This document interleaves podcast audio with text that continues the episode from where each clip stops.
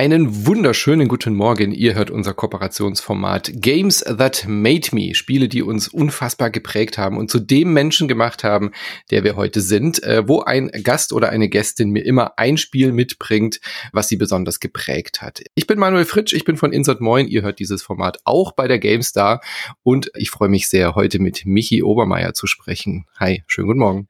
Grüß dich, Manu. Freut mich, dass ich hier mitmachen darf. Ja, ein lang gewünschter Gast natürlich. Ich freue mich sehr, dass du heute endlich da bist, hier in diesem äh, wunderschönen Format. Und du hast uns auch ein Spiel mitgebracht, wo ich eigentlich sogar erwartet hätte, dass das schon lang jemand vor dir genannt hätte und hast dir Monkey Island 2 ausgesucht. Ich bin überrascht, dass es noch nicht weg gewesen Wahnsinn, ist. Wahnsinn, ja. Aber ich hatte ehrlich gesagt gedacht, wir hatten ja vorher schon mal gesprochen und ich hatte ja ursprünglich Monkey Island 1 ins Gespräch gebracht, mich dann aber doch für Monkey Island 2 umentschieden, weil es tatsächlich für mich prägender war, weil es mich mehr gemadet hat als Monkey Island 1. gemadet, sehr schön. Ja, also ich glaube, Monkey Island muss man jetzt auch gar nicht mehr groß erklären, oder? Also eins der legendärsten Point-and-Click-Adventure natürlich von LucasArts und äh, Ron Gilbert, gerade ja auch wieder sehr im Gespräch, mhm. weil jetzt ja endlich die, die, die richtige, in Anführungszeichen, Fortsetzung äh, kommen mag äh, von Ron Gilbert selbst, der ja beim dritten Teil gar nicht mehr dabei war. Mhm. Äh, Monkey Island 2 und Monkey Island 1 äh, kamen ja sehr nah aufeinander. Warum war denn Monkey Island 2 für dich wichtiger als Monkey Island 1? Man könnte jetzt ja auch sagen, naja, der erste war doch eigentlich die Origin, oder? Also der ist doch eigentlich viel wichtiger für, für das Genre auch gewesen. Ja, aber ich habe, ich glaube, es hängt damit zusammen, wie ich diese Spiele erlebt habe, nämlich völlig falsch. also, Im Sinne von Monkey Island 2 ist ja 1991, wenn mich nicht alles täuscht, mhm. erschienen. Monkey Island 1 ein bisschen vorher. Das war mir aber vollkommen egal, weil ich habe die beide zusammen erst im Jahr 93, 94 oder so, also als die quasi schon eine Weile draußen waren, quasi parallel gespielt. als es waren quasi meine ersten Computerspiel oder eine der ersten Computerspielerfahrungen waren eben auf einem alten äh, war es ein 3 oder 486er? Ich sage jetzt war ein 486er, um mich bonziger darzustellen, als es tatsächlich war ähm, war es tatsächlich Monkey Island zu spielen und eben diese beiden Spiele parallel. Parallel auch deswegen, weil ich für sowohl Monkey Island 1 als auch Monkey Island 2 Jahre gebraucht habe, um sie durchzuspielen. Das kann man sich heute nicht mehr vorstellen. Ich habe vorhin für die Recherche für diesen Podcast geguckt, da spielt das Spiel jemand in drei Stunden durch. so ein Idiot. Ich habe da zwei Jahre rausgeholt. Was für eine Verschwendung von Lebenszeit, ja, das in drei Stunden nur durchzuspielen. Ja, absolut, bin ich ganz bei dir. Ich kann mich gar nicht mehr dran erinnern, weil das war ist irgendwie so. Ah, natürlich ist es lang her, dass wir diese Spiele gespielt haben, aber ich habe gar kein Zeitgefühl mehr, wie lange ich damals für irgendwelche Spiele gebraucht habe. Man hat ja so viel parallel gespielt, also ich kann das total nachvollziehen. Äh, es war selten der Fall, dass man sich ein Spiel geholt hat und das dann irgendwie am Stück durchgebinged mhm. hat oder so. Das, das gab es ja gar nicht. Wie alt warst du denn, als du die Spiele gespielt hast? Ja, ich, ich, mit meiner Berechnung zufolge muss ich irgendwie acht oder neun gewesen sein. Mhm. Also, ich hatte zum Glück die deutschsprachigen Versionen davon. Ich hatte aber, also die hatten ja auch erst im Nachgang eine Sprachausgabe bekommen. Die ursprünglichen Fassungen ja. hatten ja keine Sprachausgabe, vor allem keine deutsche. Ähm, was aber auch dazu geführt hat, dass ich mir halt über Jahre diese Namen von den ganzen Figuren auch völlig falsch irgendwie gemerkt habe. Also ich wusste zum Beispiel, das hatte mir damals ähm, mein Stiefvater hatte mir damals nur erzählt, er weiß halt, dass die Hauptfigur Guy Brush, ich habe ja mhm. mal Guy Brush gesagt, aber das, das wusste ich. Aber Threepwood, TH, ne? Mhm. Für mich war es einfach Triebwood. Und es ist auch nicht Big Whoop, sondern halt Big Whoop. und, und Lich Hook und so. also, halt, ja, wenn du das nie ausgesprochen siehst, machst du dir ja als acht, neunjähriger keine Gedanken, wie das richtig heißt. Absolut, absolut. Wie alt war ich? Ich war wahrscheinlich, äh, nee, was heißt wahrscheinlich? Ich war 13, 14, als die rauskamen. Also von daher hatte ich wahrscheinlich gerade so anfänglich Englisch. Zumindest TH habe ich dann schon mal gehört. Mhm. Ja, definitiv. Genau, aber Big Wop, äh, wir haben ja auch alle Tomb Raider gesagt damals. Genau. So. Ja. Genau. Und ich, ich war so, bei Tomb Raider war so, da wollte ich dann extra cool sein, hab dann immer Lara Croft gesagt. also ist noch falscher ausgesprochen.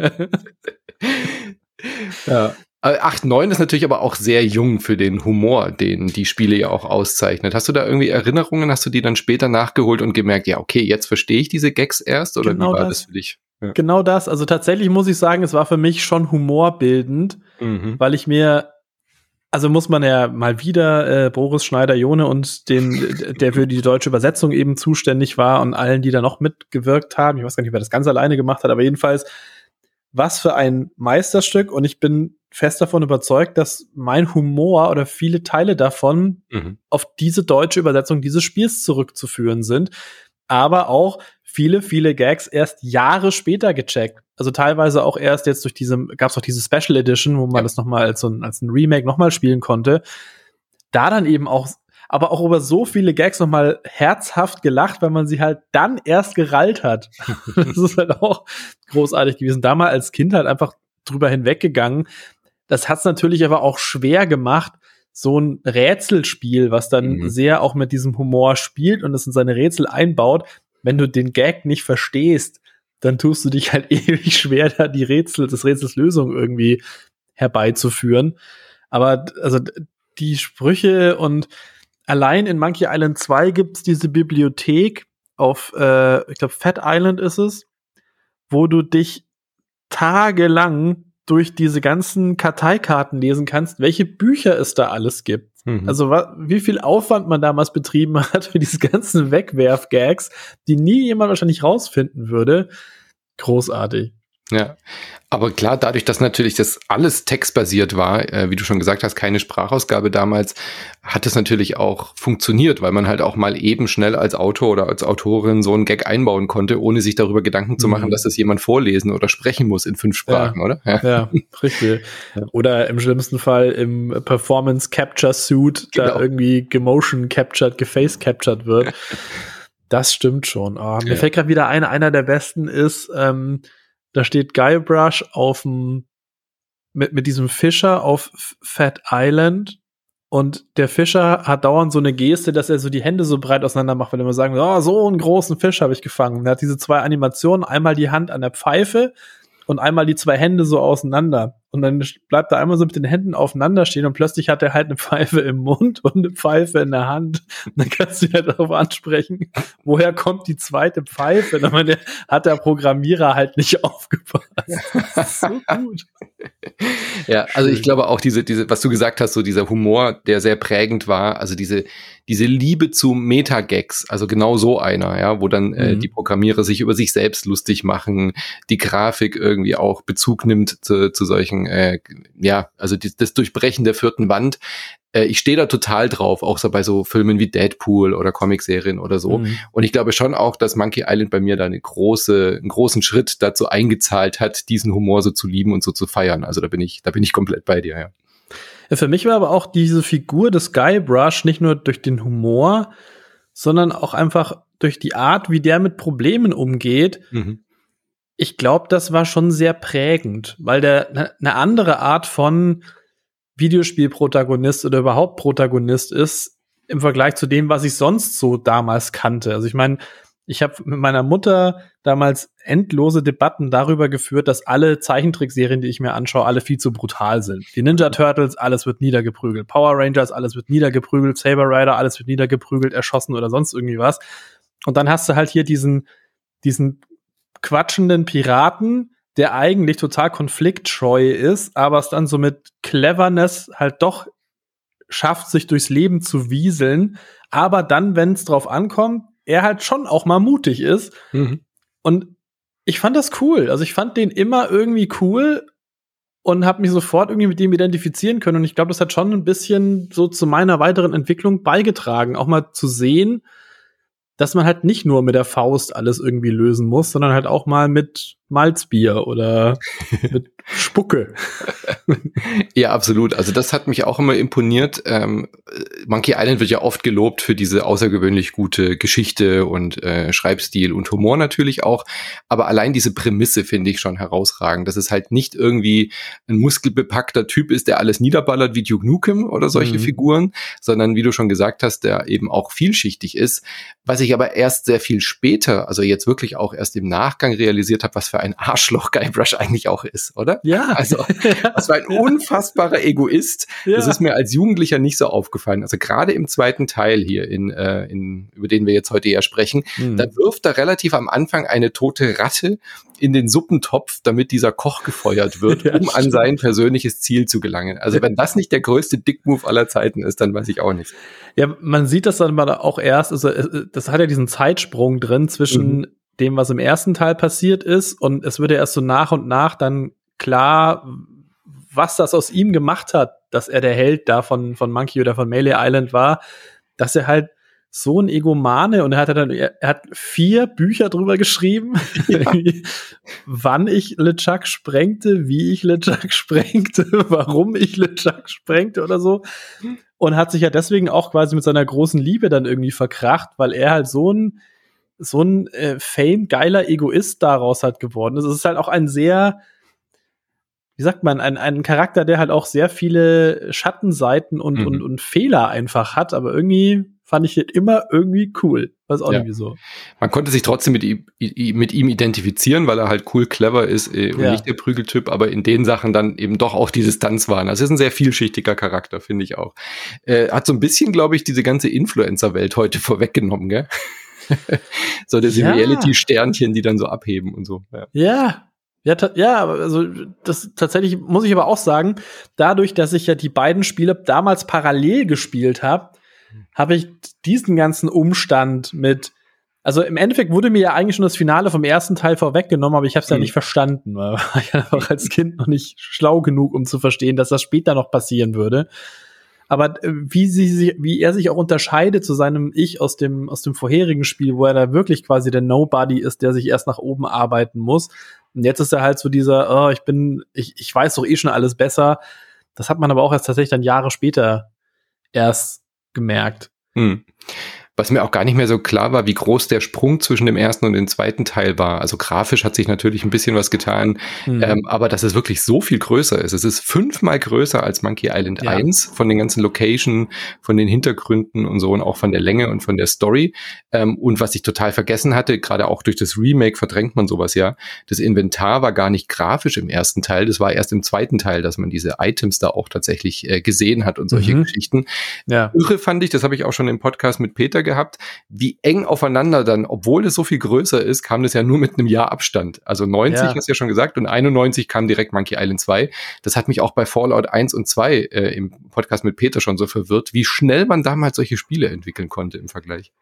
Das mit der Größe ist aber, glaube ich, echt auch ein Aspekt, der auf das einzahlt, was ich eingangs erwähnt hatte wie lang ich das gespielt habe. Mhm. Also weißt du, ich habe ich hab eigentlich damals als Kind Monkey Island so gezockt, wie heute Leute so Service Games wie Fortnite oder sowas genau. zocken.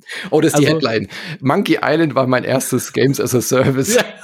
Aber tatsächlich war für mich einfach dieses Feeling mit diesen hübschen Hintergründen und vor allem mhm. die Musik, da können wir ja auch noch stundenlang über die Musik an sich sprechen, einfach mit dieser Musik über diese Inseln zu latschen. Und weißt du, wochenlang auch nichts zu erreichen. Ne? Ich weiß nicht, wenn die jüngeren Hörer das vielleicht gar nicht mehr äh, kennen mit, du musst natürlich diese ganzen Rätsel versuchen irgendwie zu lösen und wenn das halt nicht klappt, dann sagt er halt immer, das kann ich nicht, das geht jetzt nicht oder so. Und was das für ein Erfolgserlebnis ist, wenn nachdem du 49 Mal nacheinander gehört hast, das kann ich nicht, das geht so nicht, plötzlich eine Animation passiert. Mhm. So, yes! Das ist es!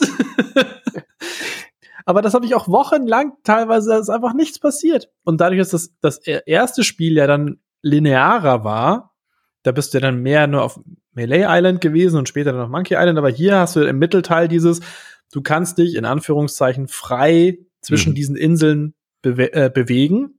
Was es aber nur noch schwieriger gemacht hat. Was es nur noch schwieriger gemacht hat, weil dann zu wissen, ich muss Gegenstand A, den ich auf Insel 1 eingesammelt habe, jetzt in Rätsel B auf Insel 2 benutzen.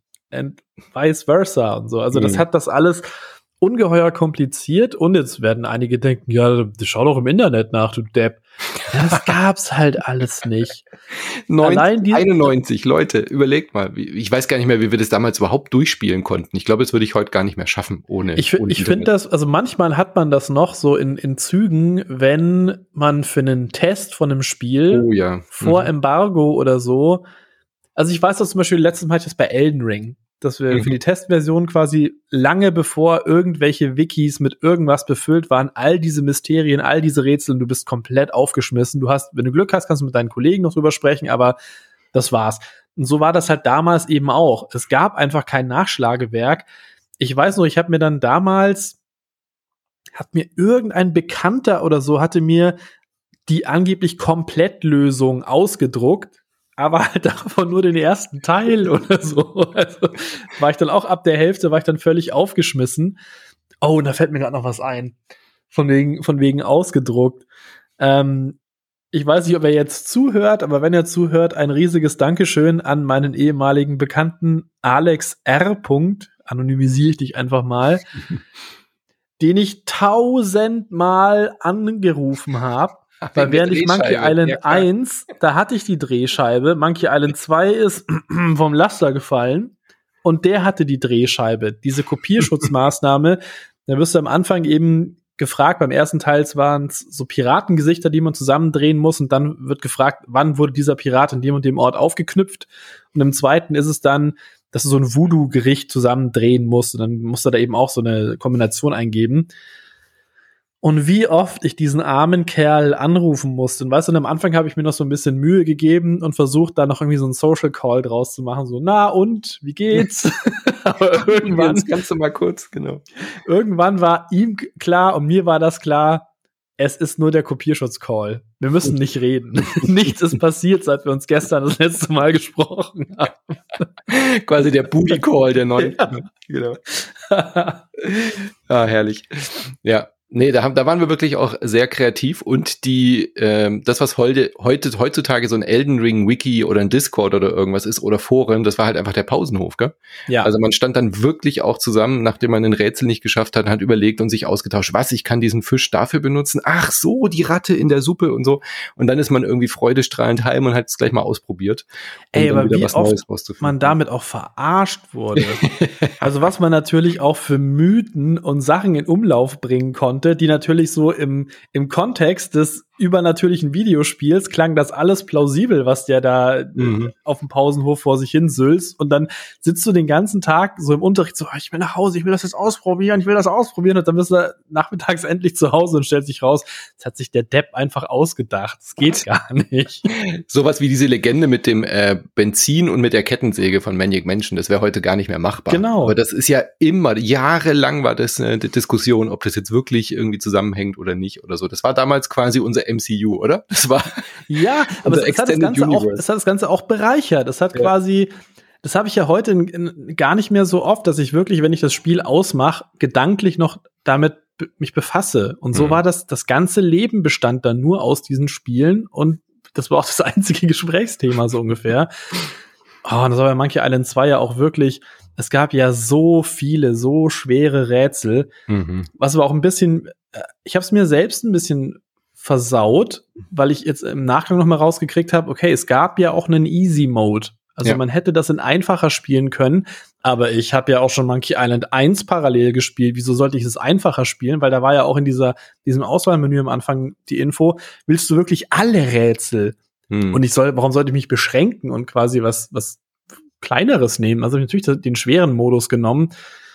Ey, und was da, ich meine, das legendär schwierige Monkey Ranch Rätsel, mhm. wo man sich als Übersetzer auch bedankt. So cool, danke, dass ich das jetzt versuchen darf zu übersetzen und alle werden es hassen so ungefähr das war halt oft ein Problem, dass viele Rätsel auch tatsächlich so allein für einen Wortwitz oder irgendwie sowas da ja. waren und äh, manche Sachen nur funktioniert haben auf einer sprachlichen Ebene, was natürlich auch total genial ist aus einer englischen Sicht, hm. wenn, wenn dann so ein Rätsel funktioniert. Ähm, aber boah, also wie du schon gesagt hast, das war echt eine Meisterleistung, das ins Deutsch zu bringen. Und das hat die ganze Sache aber noch schwieriger gemacht. Vor allem dann als acht, neunjähriger war das ja wahrscheinlich nochmal eine Nummer, Nummer drüber. Das, äh, ich weiß gar nicht, hast du es durchgespielt damals tatsächlich?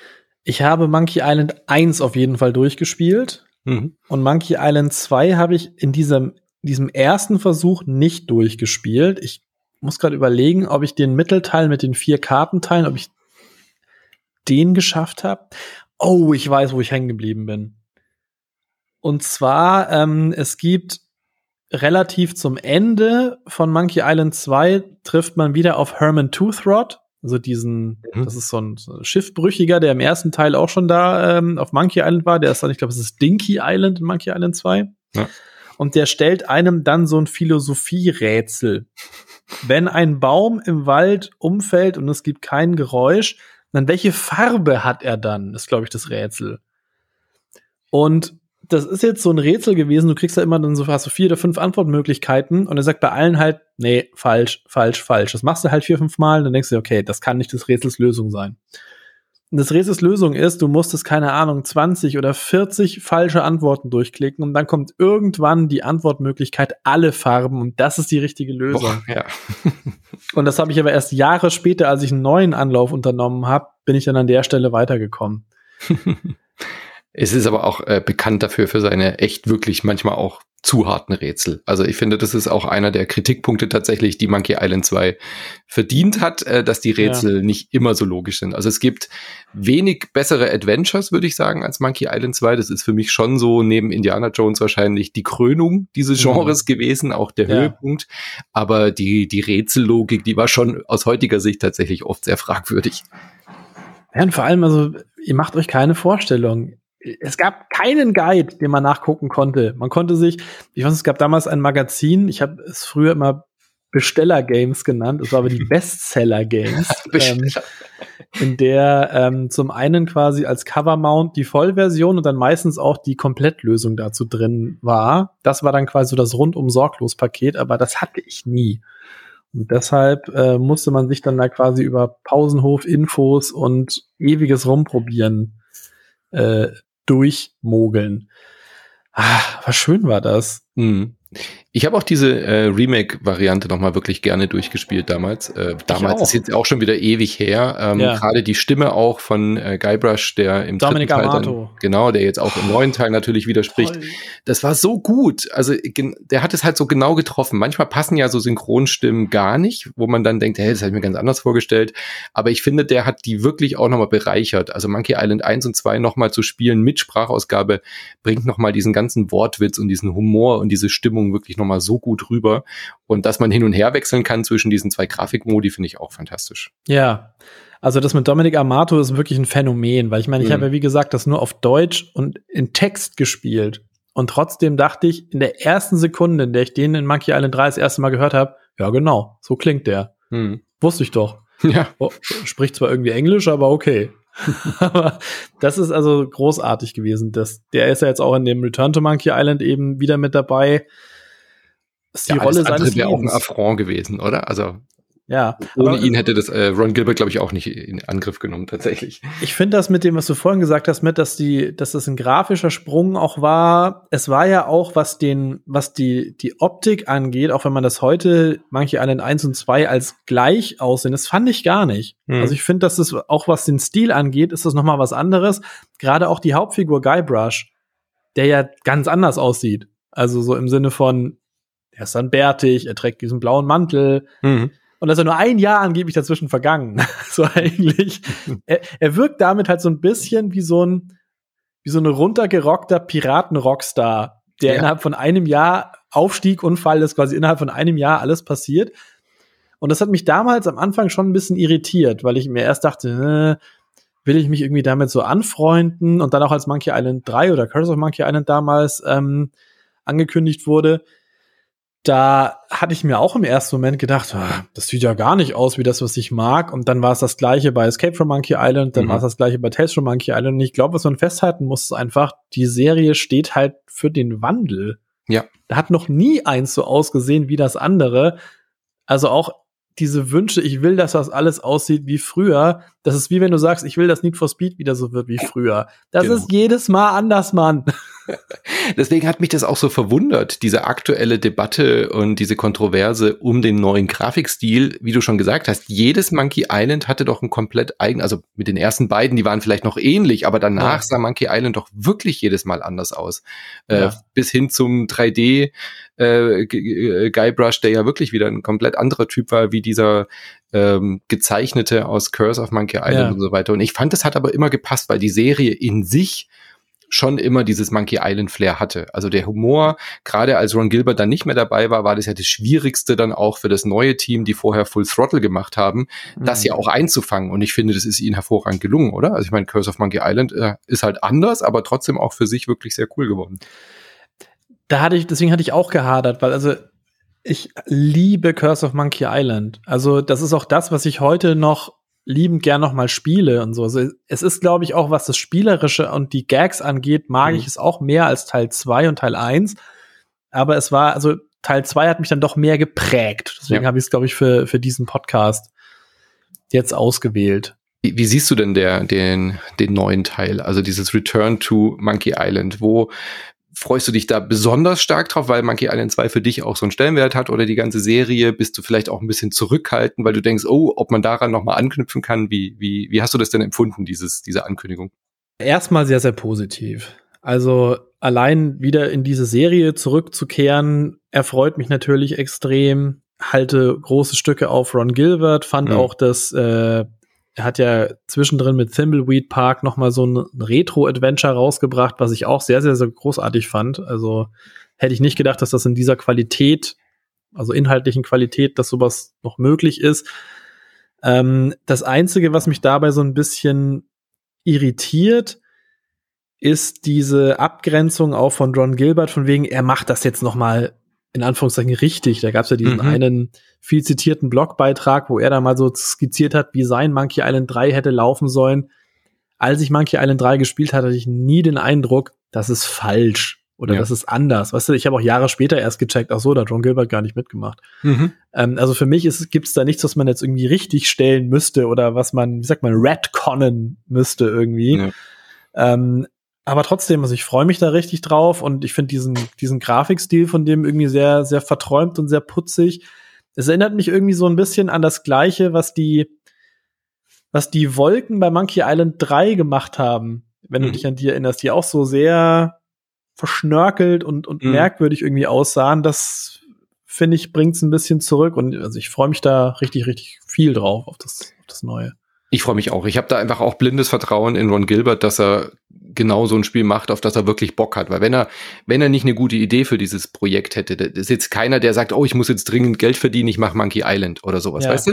Sondern wenn er sich jetzt die Pandemie, die Zeit dafür genutzt hat, da sich was zu überlegen, ähm, dann vertraue ich einfach drauf, dass er da auch selbst von überzeugt ist, dass der Humor stimmt, dass es wirklich auch Monkey Island von vorne bis hinten wird. Mhm. Ähm, irritiert bin ich wirklich tatsächlich auch von dieser Geschichte, dass er sagt, äh, das ist quasi das richtige Monkey Island 3, aber es heißt nicht so. Ähm, aber Murray ist trotzdem dabei. Also ich bin ja. vor allem sehr, sehr, sehr gespannt, wo er denn da jetzt wirklich anknüpft, weil da müssen wir auch nochmal drüber reden, über das Ende von Monkey mhm. Island 2, weil Monkey Island, also Curse of Monkey Island ist ja eigentlich auch schon so eine Art Redcon. Stimmt. es ja. ist ja auch kein, ja. keine direkte Fortsetzung ähm, und vielleicht knüpft er daran an, weil das Ende, also sorry für Spoiler für Monkey Island 2, aber das war Ihr ja hattet ein, jetzt echt Jahrzehnte genau, Zeit, das nachzuholen. ähm, aber es war ja wirklich ein sehr kontroverses Ende, was äh, einen unfassbaren Twist hatte. Ähm, ja. Für alle, die es jetzt äh, nicht gespielt haben, äh, man sieht am Ende, wie Chuck, also LeChuck und ähm, ähm, ähm, Guybrush äh, quasi Star Wars nachspielen. Also wirklich eine sehr offensichtliche Referenz an Star Wars, wirklich so mit Maske runterreißen und dann ja. so, ich bin dein Bruder, äh, ja. Guybrush, was mich damals komplett umgehauen hat. Aber ich fand es in sich schon sehr witzig, das irgendwie so als Star Wars äh, Referenz mhm. zu haben.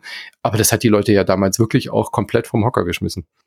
Ich muss gerade noch mal überlegen, weil bei mir im, im meine Geschichte ergibt gerade keinen Sinn, mit dass ich bei Herman Toothrod hängen geblieben bin, weil dann hätte ich das Ende ja nie gesehen. Aber ich habe gerade eine Erinnerung. Remake noch mal gespielt wahrscheinlich. Dann. Ja, aber ich habe gerade eine Erinnerung, dass mich das Ende massiv verstört hat. habe ich es vielleicht doch irgendwie damals hingekriegt oder hat mir jemand das? Vielleicht hat dir jemand ein Safe Game gegeben oder du hast. Äh, ich weiß, also ich weiß auf jeden Fall noch, bevor das mit diesem, was du gerade erzählt hast, mit ich bin dein Bruder und so, duellieren sich ja Guybrush und The Chuck mit Voodoo-Puppen des jeweils mhm. anderen. Und dann gibt's einmal so einen, ich sag mal, Gewalt-Spike, wo dann Guybrush eben diese Puppe von LeChuck malträtiert, dem reißt halt voll den Arm ab. Mhm. Und dann, oder das Bein oder so. Und dann fliegen da auch dieses grünes Blut irgendwie und dann fällt der da so in sich zusammen, wo ich als Kind erstmal so, was? das war doch bisher nur so mit Beleidigungsfechten und man sagt böse Wörter und so. Und jetzt auf einmal ist es da voll Splatter. Das und dann eben diese, das, der ganze Teil, der danach kommt, LeChuck, der dann halt behauptet, ja, ähm, du bist auf dem Vergnügungspark, also Big Whoop, der große Schatz, den du finden solltest, ist eigentlich ein Vergnügungspark und wir haben nur gespielt und ich soll dich von unseren Eltern wieder zurückbringen. Und dann er so, ach ja, stimmt. Und dann gehen sie als Kinder über diesen Vergnügungspark und die letzte Szene ist ja dann, dass LeChuck alias Chucky so dämonisch in die Kamera mhm. guckt und dann Abspann. Ja.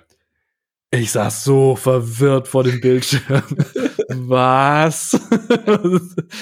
ist das echt passiert? Was ist das denn? Das war wirklich sehr, äh, sehr kontrovers. Ich fand's witzig, dass die äh, Autorin damals, war ja nicht nur Ron Gilbert, es waren ja auch eben äh, Tim Schafer und so, mhm. ähm, dass die dann halt sowas machen, so ein Twist, um einfach so, ja, uns so zu trollen. Also ich fand das schon sehr witzig. Ich weiß nicht, wie ich es damals empfunden habe. Heute finde ich es halt total geil, weil es passt halt voll zu denen. Ja. Diese, dieses, ähm, nochmal so ein Troll-Move Troll am Ende zu machen, so ein Durchbrechen der vierten Wand ist es ja nicht so direkt, aber eben dann doch auch wieder so, haha, guck mal, jetzt macht doch alles Sinn, warum die einen Spuckwettbewerb machen, warum mhm. die irgendwie ähm, diese ganzen Inseln irgendwie so pubertär heißen, wie Booty Island, hihihi und so, ja. Also ja. irgendwie hat es schon gepasst, das Ende. Ich kann mir aber nicht vorstellen, dass das von Anfang an so geplant war. Also ich glaube nicht, dass von, von Teil eins an dass der Hintergedanke war, dass das nur Kinder sind, die da spielen. Aber es war halt ja. halt irgendwie so, wie hören wir denn so ein Abenteuer auf? Wir sind ein sehr humorvolles äh, Spiel. Wir haben am Ende ein großes Duell zwischen den beiden. Was machen wir denn als Ende? Dass das dann irgendwie so als Brainstorming so entstanden ist, das so aufhören zu lassen. Ähm, ich bin sehr gespannt, ob er da irgendwie nochmal Bezug zu nimmt jetzt zu Return of Monkey Island, weil das wäre ja durchaus ein Anknüpfungspunkt. Ja, aber also tatsächlich ist dieses Ende, das sowas würde es in der heutigen Zeit nicht mehr geben also, dass man mehr oder weniger das Autorenteam des möglichen Sequels vor so eine unlösbare Aufgabe stellt. Ja. Also quasi so einen Endpunkt da reinschreibt. Alles, was sie erlebt hat, haben sich nur zwei pubertierende Kinder ausgedacht und tschüss, gute Nacht. Und dann hatte Monkey Island 3, konnte ja gar nichts anderes, also Curse of Monkey Island konnte ja gar nichts anderes machen, als zu sagen, nee, so war es ja jetzt nicht, weil es war nur so ein Voodoo-Fluch und eigentlich ja. seid ihr doch in dieser Piratenwelt. Und hier ist nochmal ein Piratenspiel und noch mehr Piratenspiele. Ob das wirklich alles, also ich kann mir vorstellen, dass da schon von zumindest diese Handlung von Teil 1 und 2, dass das so in Grundzügen vielleicht so geplant war, aber dann hatte man wahrscheinlich auch gedacht, ja gut und reicht wir machen mhm. kein drittes. Mhm. Wir machen jetzt wieder andere Sachen. Das war damals, glaube ich, noch ein schnelllebigeres Geschäft. Wie du schon sagst, Teil 1 und 2, die im Jahr Abstand rauskommen. Klar, das musste halt schnell dann äh, mal rauskommen. Ich bin auch gespannt, wie tatsächlich Ron Gilbert das dann noch mal umsetzen will. Mhm. Eine andere Szene fällt mir gerade noch ein, die auch so vierte Wand brechend, beziehungsweise für mich auch sehr verstörend war, wenn Guybrush seine tanzenden Skeletteltern in dieser Traumsequenz trifft. Was ja auch, also so eine bizarre Szene. Sie ist ja dann vor allem auch so eine, da wird ja die, die Lösung eines, eines Rätsels wird ja dann quasi da auch mit auf den Weg mhm. gegeben. Habe ich als Kind, habe ich das auch massiv verstört wie dann der ja, Bildschirm so rot So Albtraumszenen ja. und so sind ja immer schon so verstörend gewesen, ja. ja. Hui, hui, hui. ich weiß gar nicht mehr, wie der Curse of Monkey Island anfing. Ich glaube, sie haben Bezug genommen auf diesen Punkt, dass Elaine am Ende noch vor diesem großen X auf dem Boden steht und sagt, oh, hoffentlich hat LeChuck ihm nicht mit einem Fluch belegt oder irgendwie sowas. Ich glaube, mhm. das war so der einzige Anknüpfungspunkt, ja. wo man, wo man sagen konnte, das ist nur, nur ein Trick wieder von LeChuck, ja. Ja. Ja, ich bin sehr gespannt. Es wird, wird, wird witzig. Ähm, ich kann mir aber auch vorstellen, dass er am Ende irgendwie auf äh, angreift und vielleicht irgendwie so was wie eine Zeitreise macht, weil wie soll denn sonst Murray ins Spiel kommen? Äh? Also wenn Murray nicht im Trailer wäre, würde ich sagen, okay, mhm. ähm, er biegt einfach woanders ab bei dieser Kindergeschichte, aber dadurch, dass der Totenkopf da mit dabei ist, muss es ja irgendwie nach Curse of Monkey Island passieren. Oder sie erzählen einfach gar nicht, wo der herkommt, der ist dann einfach da. Der ist einfach da, weil er ein Fanliebling ist, genau. Ich fand ihn cool. Also ich fand ja, natürlich. Cool. Weißt du, worüber wir noch gar nicht geredet haben und was für mich einer der Gründe ist, warum das so prägend ist? Ist die Musik.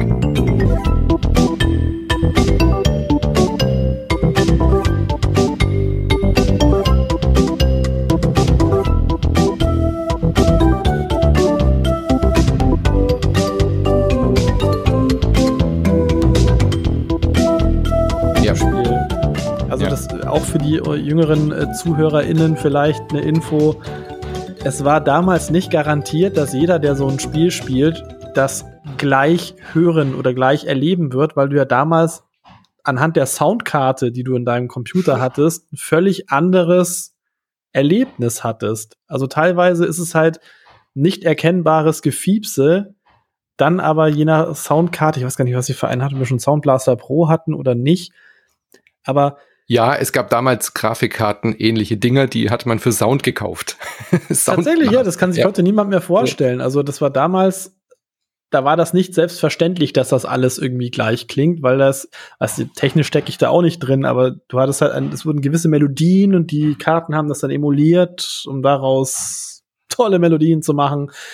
Aber jedenfalls die Musik, also womit Monkey Island 2 anfängt, als er am Lagerfeuer da diese Geschichte erzählt. Mhm. Dauerohrwurm, kriege ich nicht raus. Das Woodtick-Thema, also dieses erste Dorf, habe ich die ganze Zeit, wenn ich, keine Ahnung, auf, auf Reisen oder sowas bin, dann pfeife ich immer so dieses Thema von Captain Cates, äh, hier Captain Kate Capsize, von der ihrer Tour, das Lied oder das Lied von Captain Dread, das sind alles so Sachen, wenn mein Hirn quasi auf Idle schaltet, ist das der Soundtrack. Geil. Das ist quasi Michis äh, Chill-Out-Radio. Ja. Der Soundtrack von Monkey Island 2. Ja, also die Titelmelodie kriege ich auch nicht aus dem Kopf. Das ist definitiv äh, fest eingebrannt. Ich hatte damals das Glück, das auf dem Amiga zu spielen, mhm. ähm, was ja wirklich ein, äh, man, wir haben dann immer äh, spaßeshalber uns Disc-Jockey genannt, weil man ja so viel Disketten wechseln musste. Das war ja irre, irgendwie auf 22 Discs.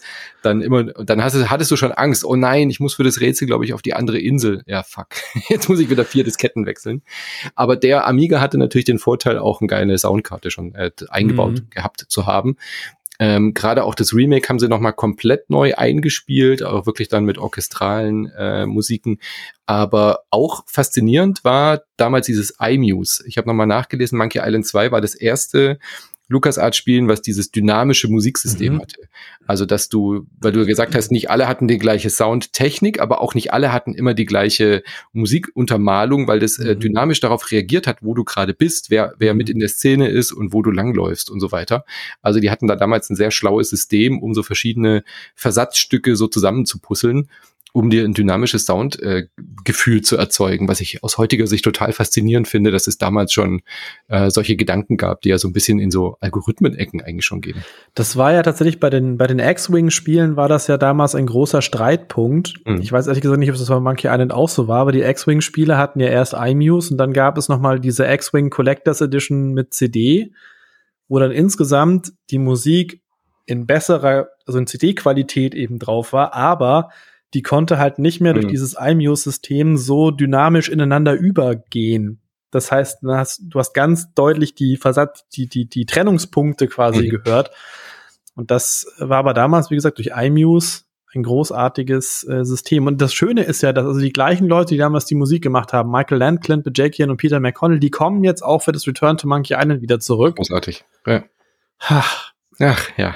ja was meine Kopf-Playlist braucht zum Denken auch einfach mal wieder neues Material. Man kennt's inzwischen. Neues Futter für den Obermeier. Hm. Sehr schön. Ja. Ähm, habe ich mal erzählt, das habe ich auch noch gar nicht erzählt. Ich habe zweimal im Leben ähm, Ron Gilbert getroffen. Mhm. Einmal, da war ich ganz, war ich frisch Praktikant oder war ich ein bisschen, also ich war noch Praktikant bei der GameStar da war der zu Besuch. Ich weiß aber nicht mehr wegen was. Und ich latsch den Gang entlang, war gerade auf Toilette, komme eben wieder zurück zu meinem äh, Büro und das war immer so ein ewig langer Gang und dann kommt mir so einer entgegen, schau nach oben. Das ist Ron Gilbert. What? Wo, was ist denn jetzt passiert? Dann habe ich dem nur im Vorbeigehen kurz die Hand gegeben, so, hey Ron, big fan, keep it up. Und er war auch so völlig verdaddert. Und dann habe ich mich erstmal hingesetzt, ist das gerade wirklich passiert?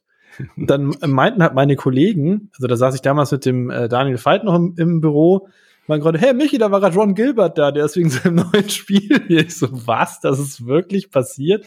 Und da hatten wir zu dem Zeitpunkt im Büro die ganze Wand tapeziert mit äh, so großen A1-Posterdrucken von den Lukas äh, Arts Covern. Mhm. Also es war quasi die Bürodekoration, hat er dann bewundert und fand er gut. In dem Moment, in dem ich am Klo bin. Aber das ist dann also wirklich passiert. Und dann kam der später nochmal, das war damals eben für Thimbleweed Park. Mhm.